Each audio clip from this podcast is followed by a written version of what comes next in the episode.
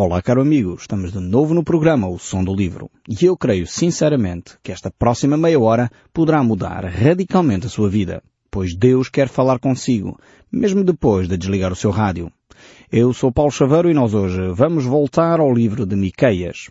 O livro de Miqueias encontra-se no Velho Testamento e certamente você que nos tem acompanhado já se tem percebido que é um livro tremendo, um livro de grandes profecias de Deus e um livro que não é politicamente correto. É um livro que coloca o dedo na ferida.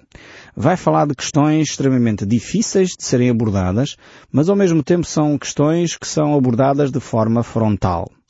E uma delas que nós encontramos aqui é que Miqueias fala de um Deus que é soberano e está acima de todos os homens, acima de todos os poderes, acima de qualquer pessoa que se possa nomear. Deus é o Deus que é Senhor dos ricos e pobres, Deus é o Senhor que julga ricos e pobres, Deus é aquele que não vai permitir que as injustiças continuem um, a, a avançar na sociedade a seu bel prazer. Deus irá colocar um ponto final nas injustiças. Então Miqueias é de facto um, um profeta que vai trazer aqui eh, algum, eh, algum material para nós refletirmos seriamente. Muitas vezes aqueles que oprimem os povos, aqueles que são corruptos, pensam que podem continuar impunemente uh, a continuar a fazer as suas corrupções, a enganar, a oprimir aqueles que são mais desfavorecidos, mais uh, débeis, podemos dizer assim. Uh, mas de facto, mesmo quando a justiça dos homens falha, a justiça de Deus não falha. Diz o povo, e muito bem, o, o nosso povo português tem, tem provérbios extremamente sábios. É, é pena que às vezes misturamos com eles alguns que não são assim tão sábios, mas há, há provérbios tremendos na nossa cultura. Um deles é Deus tarda, mas não falha. E este é um facto bíblico tremendo. É verdade que às vezes nós gostaríamos de ver a justiça de Deus a ser executada eh, muito mais célere, mas o facto é que, apesar de Deus não executar a sua justiça quando nós achamos que deveria, eh, Deus tarda, eh, mas é um facto que Deus não falha. E Deus irá fazer a sua justiça. E sabem porque é que Deus tarda? É porque Deus é paciente. Não é porque Deus não é justo. Deus é paciente. Deus é um Deus de amor. E é por isso que, por exemplo, conosco, consigo, comigo, eh, logo à primeira, quando nós falhamos, Deus não envia logo um raio do céu a fulminar-nos. Aliás, Ele não faz isso habitualmente. Mesmo depois de muitas vezes nós pecarmos.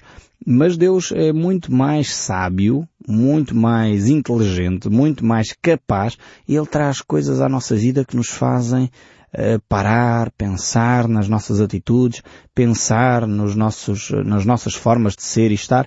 E é por isso que muitas vezes nós sentimos peso na consciência. Ficamos atemorizados, eh, angustiados com coisas que nós dissemos e magoamos os outros, não ficamos em paz. É por isso que Deus age de uma forma muito sábia, com muita paciência, com muito amor, com muito tato, para nos levar a um encontro pessoal com Ele. Ainda esta semana estava a ouvir um senhor que ainda não, não tem um relacionamento com Deus e tínhamos falado sobre a importância da oração. E ele estava-me a relatar como foi curioso. Enquanto ele pensava esta semana, ele estava a ter uma semana de trabalho difícil, eh, não estava a conseguir as vendas necessárias, é vendedor, não estava a conseguir as vendas necessárias ele lembrou-se, lembrou-se da nossa conversa, da importância da oração. E quando ele começou a pensar nisso, imediatamente ele recebe um telefonema de um cliente a dizer, olha, eu queria comprar o material, você tem disponível para me vender? E ele disse, isto nunca me aconteceu, nunca nenhum cliente me telefonou no ramo em que ele está, nunca nenhum cliente me telefonou a pedir material. Eh, será que isto tem uma coisa a ver ou será só coincidência? Perguntou ele. De facto, Deus é um Deus que trabalha de formas extraordinárias. E não é coincidência no sentido humano, no acaso, um dia ouvi uma explicação extremamente interessante sobre coincidência. Um amigo meu linguista, ele dizia que coincidência deriva de, da palavra, ou de duas palavras que se juntam, que é coincidência. Uh, tem esta prefixação de co e é dois caminhos que se cruzam num só. E ele dizia, interpretando esta ideia da palavra coincidência, é quando o caminho de Deus se cruza com o caminho do homem, aí provoca, cria uma co coincidência, uma união de dois caminhos. Então, de facto, eu passei a utilizar esta expressão coincidência com outro significado para mim. Já não é no sentido do acaso, mas no sentido de que o caminho de Deus se cruzou com o meu. E de facto aí é uma coincidência. Uh, e de facto eu tive que explicar a esse senhor que Deus está a tratar do seu coração. Deus está a tratar da sua incredulidade e quer levá-lo a um relacionamento com, com Deus. Uh, foi curioso realmente esta semana. Mas uh, vamos voltar aqui ao nosso texto de Miqueias, porque vamos ver aqui um profeta extremamente uh, sério e verdadeiro nas suas afirmações, que mais uma vez nos vai ajudar certamente a refletir sobre a nossa vida. Miqueias capítulo 2, verso 1 a 3 diz assim, Ai daqueles que no seu leito imaginam iniquidades e maquinam o mal. À luz da alva o praticam, porque o poder está nas suas mãos. Se cobiçam campos e arrebatam, se casas as tomam, assim fazem violência a um homem e à sua casa, e à pessoa e à sua herança. Portanto, assim diz o Senhor, eis que projeto mal contra esta família, do qual não tirareis a vossa cerviz, e não andareis altivamente, porque o tempo será mau. Temos aqui uma ação de Deus muito concreta para com aqueles que uh, começam por maquinar o mal contra o próximo. E a gente, infelizmente, uh, conhece nas páginas dos nossos jornais vários casos que não sabemos ao certo como é que eles decorrem, mas uh, de facto, pelo menos aquilo que os jornalistas nos põem cá para fora, uh, dá a ideia disto. Falamos de apitos dourados, Casa Pia e outros processos que nós conhecemos no nosso país, onde verificamos que estas atitudes acontecem. Pessoas que estão no seu leito a maquinar o mal. Como é que eu vou eh, engendrar este esquema para contornar a situação? E depois assistimos na nossa sociedade a que processos destes nunca mais têm fim, são processos sem dúvida complicadíssimos, por isso temos que orar pelos nossos magistrados, mas ao mesmo tempo eh, temos que ser uma sociedade mais comprometida com a verdade. Uma sociedade que toma posição quando este tipo de situação ocorre. E temos aqui claramente uma situação dessas. Aqueles que têm poder nas suas mãos, aqueles que têm os lobbies certos, aqueles que têm o grupo político para influenciar, aqueles que têm alguém no poder que possa fazer prescrever ou não fazer prescrever determinados processos, aqueles que têm conhecimentos aqui, aqui ou lá, podem influenciar negativamente aquele que é o, Zé Povinho, como habitualmente nós chamamos.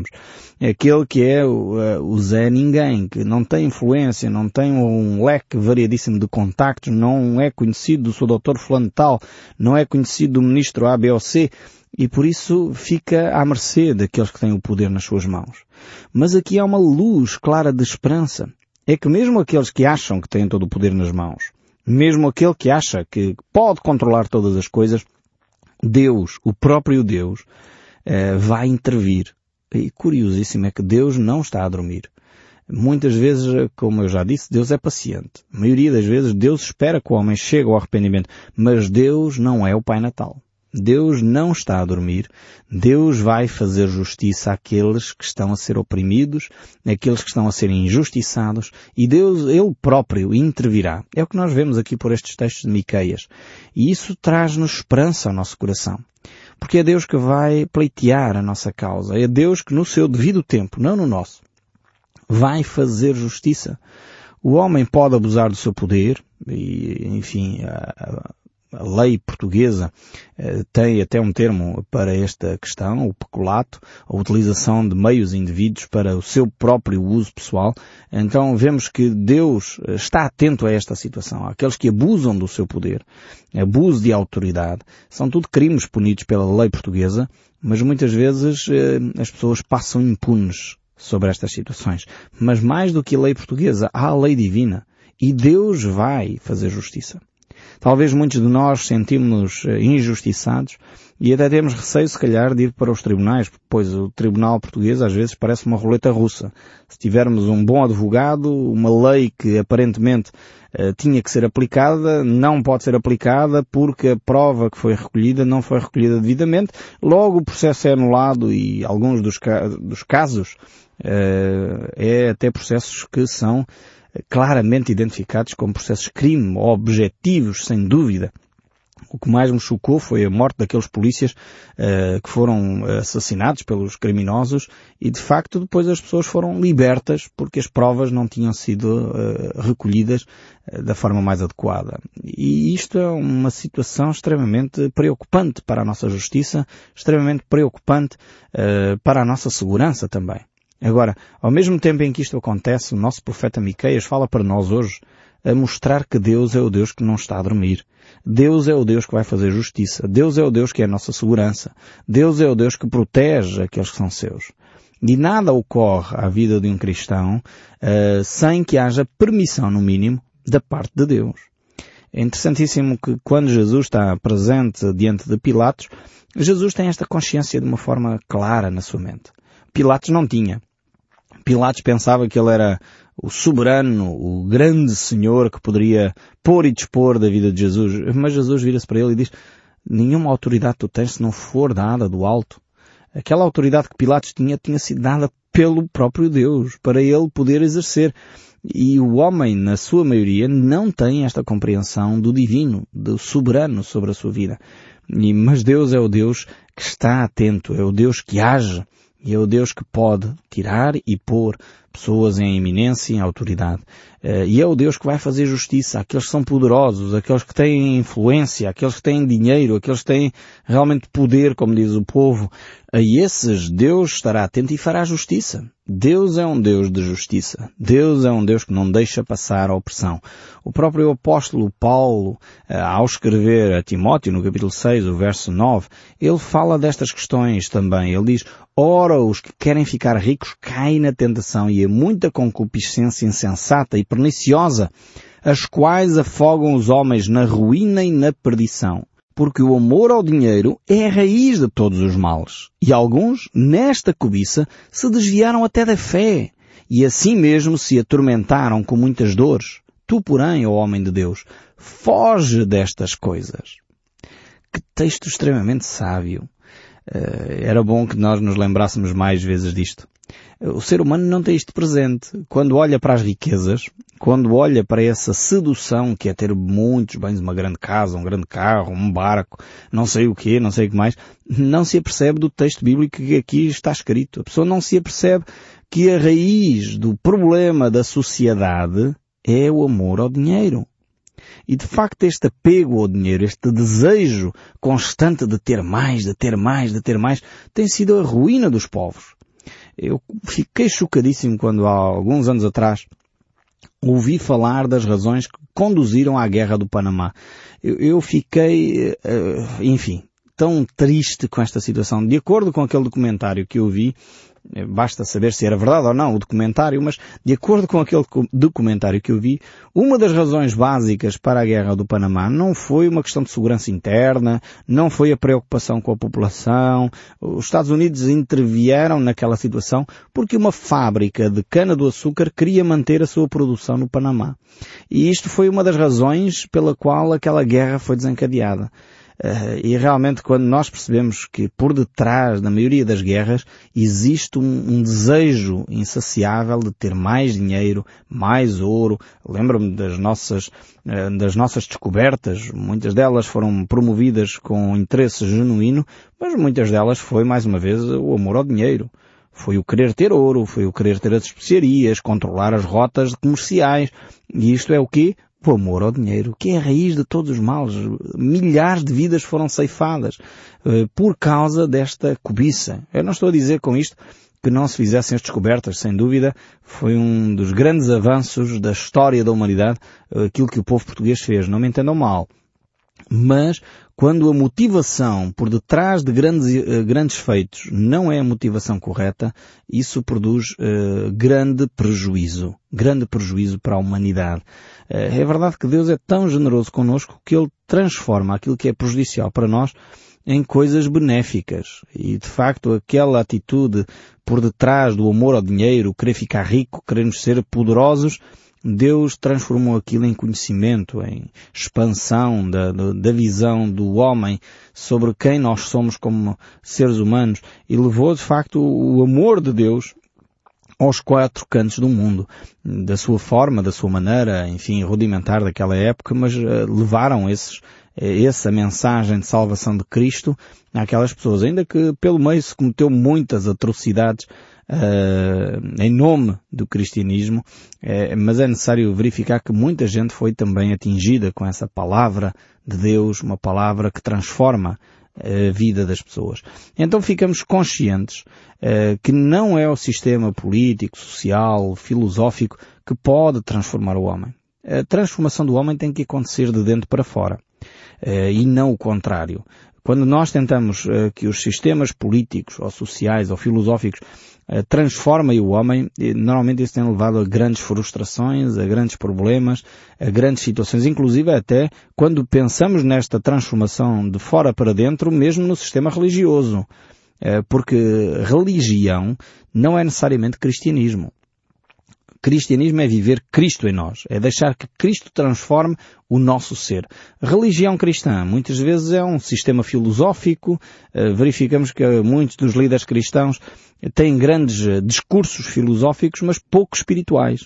Eh, é muito interessante verificar isso acontecer. Precisamos de voltar aos rudimentos da fé. Precisamos voltar à oração, à leitura da Bíblia, às coisas básicas como o amor ao próximo. Precisamos voltar àquilo que o texto bíblico nos diz que devemos considerar os outros superiores a nós próprios. Coisas tão simples como estas que farão a diferença no nosso dia a dia. Uh, realmente uh, o texto bíblico leva-nos sempre a uma transformação uh, de dentro para fora. E nós podemos verificar isso N vezes nas Escrituras. Só dando exemplo, por exemplo, quando Deus passou, ou Jesus Cristo passou, porque Jesus Cristo é Deus, mas quando Jesus passou junto a Zaqueu, que estava lá sentado em cima de uma árvore, diz o texto bíblico que ele era um homem de pequena estatura, mas era um homem que era riquíssimo, porque tinha amealhado a sua riqueza extorquindo dinheiro dos impostos aos pobres parece que a história se repete constantemente. Mais uma vez é a classe uh, sempre uh, oprimida neste aspecto. Aqueles que têm de pagar impostos. E eu era um homem que enriqueceu à custa dos impostos dos outros. Mas quando ele se encontrou com Cristo, ele teve uma atitude tremenda.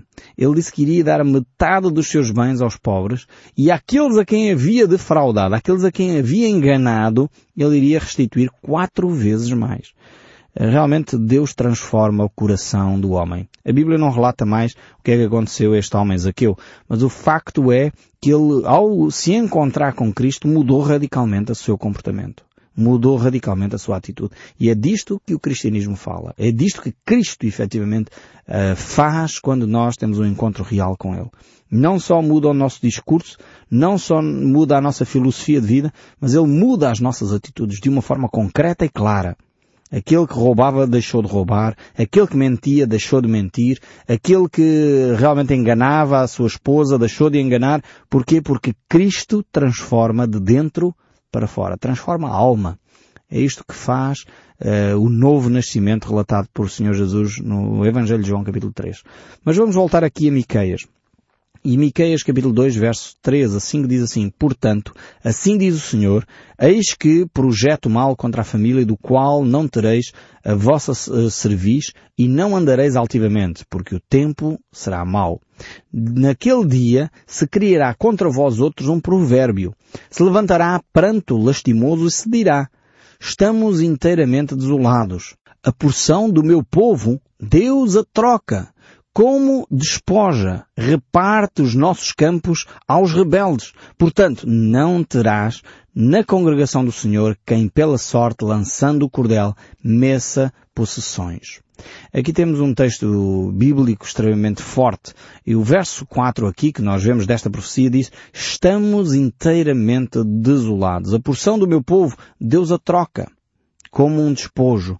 Reparte os nossos campos aos rebeldes. Vemos esta profecia eh, não está a dizer que o homem honesto e trabalhador consegue as suas riquezas de forma lícita, Deus irá castigar. Não é isto que o texto bíblico está a dizer.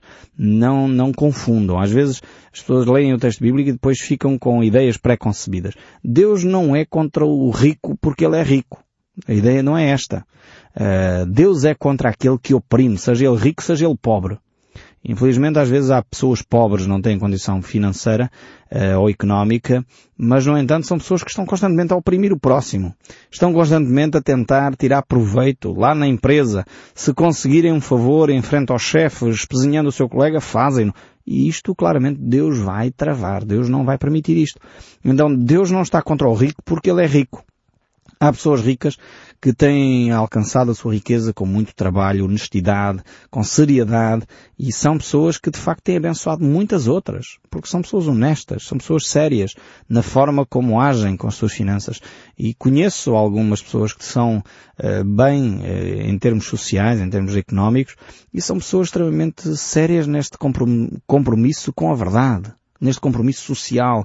Portanto, ser rico não é sinónimo de opressão. Não me confundam, eh, porque infelizmente às vezes há esta mentalidade, temos que acabar com os ricos para sermos todos pobres. Não é isto que a Bíblia diz. Eh, não confundam as coisas. Mas, na dúvida, eh, precisamos voltar às Escrituras. Na dúvida, temos que olhar para aquilo que a Bíblia diz. E o que a Bíblia diz é que Deus fará justiça àquele que oprime, independentemente da sua condição socioeconómica. Agora, é verdade que aqueles que têm mais condições socioeconómicas têm mais vantagem e mais capacidade para oprimir.